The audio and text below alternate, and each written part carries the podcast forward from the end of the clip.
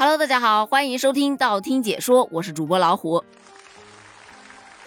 话说最近这个出生人口下降的话题引起了社会广泛的关注啊，就大家讨论来讨论去，反正讨论出来的结果无非就是三点。第一个就是现在的年轻人他的婚育观念发生了明显的变化，有的是不愿意这么早就被家庭所束缚，不愿这么早结婚，而有的呢则是根本就不愿意结婚。他们就觉得我自己赚钱自己花，它不香吗？我不愿意去迁就别人，也不需要别人来将就我，就这样各自幸福不好吗？这番话真的是直击灵魂呐，好像真的是挺好的。第二个影响出生人口下降的问题，大概就是生育、养育、教育这个成本啊太高了。你看生育，你需要怀胎十月，你要补营养，你要做体检。还有各种的筛查，确实生个孩子还是没有那么简单。但这个跟养育和教育成本比起来，根本就不算什么。但这两点都不是我今天要说的重点。我今天要说的重点是第三点。这第三点就是育龄妇女，特别是生育旺盛期的育龄妇女，它的整体规模是在下降的。据国家卫健委统计啊，“十三五”期间。二十到三十四岁生育旺盛期的妇女，年均减少三百四十万。听清楚了，是年均减少三百四十万，也就是每一年平均下来就要减少三百四十万。但你看，二零二一年相比较二零二零年就减少了四百七十三万，这个才是带动出生人口数量下降的重要因素啊。说白了就是生育旺盛期的妇女，她不愿意生了，这是为什么呢？这就要结合着前面刚才咱们说到的两点来说啦。首先就是这九零后，她作为新的婚育的主体，这受教育的年限又长，就业的压力又大，所以晚婚晚育就很正常了。再加上婚姻观念的改变，所以很多女性不仅仅只是推迟婚期，甚至都选择终身不婚。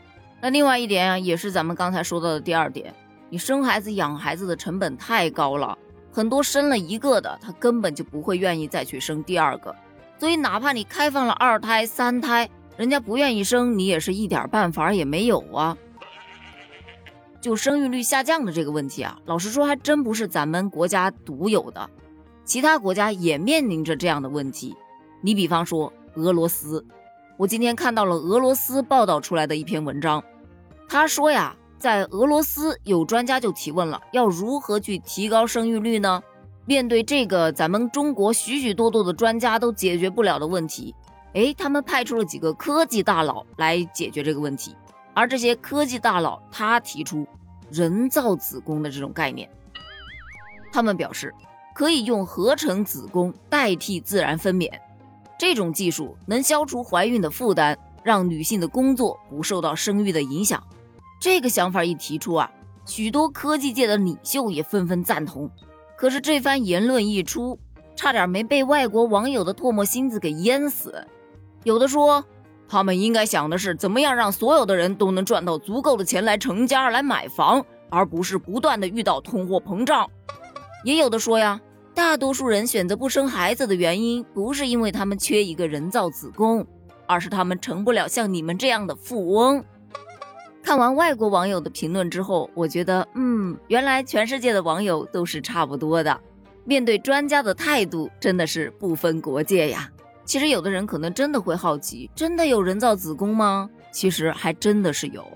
早在二零一九年，就有荷兰的科学家声称他们已经创造了世界上的第一个人造子宫，但是这一项技术只是用来保护早产儿的，而不是完全取代自然怀孕。咱就先不说他到底造没造出来，就算他造出来了吧，你觉得他这个方案可行吗？其实就我个人觉得是不太可行的。你首先第一点，你生出来了谁养呢？就像我前面说到的，生孩子真的没有养孩子和教育孩子难。你批量生出来的这些孩子啊，不对，应该说你批量生产出来的这些孩子，你总不能强塞给别人去养吧？大概率啊，你后面可能还要去批量的养孩子和批量的教育孩子，但是我想象力不够丰富啊，我是无法想象街上走着的那些不一样面孔的人都是一样的情绪、一样的状态，有点毛骨悚然的感觉。不知道你有没有这种感觉？那现在呢？咱们先忽略掉这种感觉，咱们接着往后想，这人造子宫真的推出了，这等级划分可能会更加的明显。那些有钱的人自然会愿意花更多的钱去选择更优秀的基因。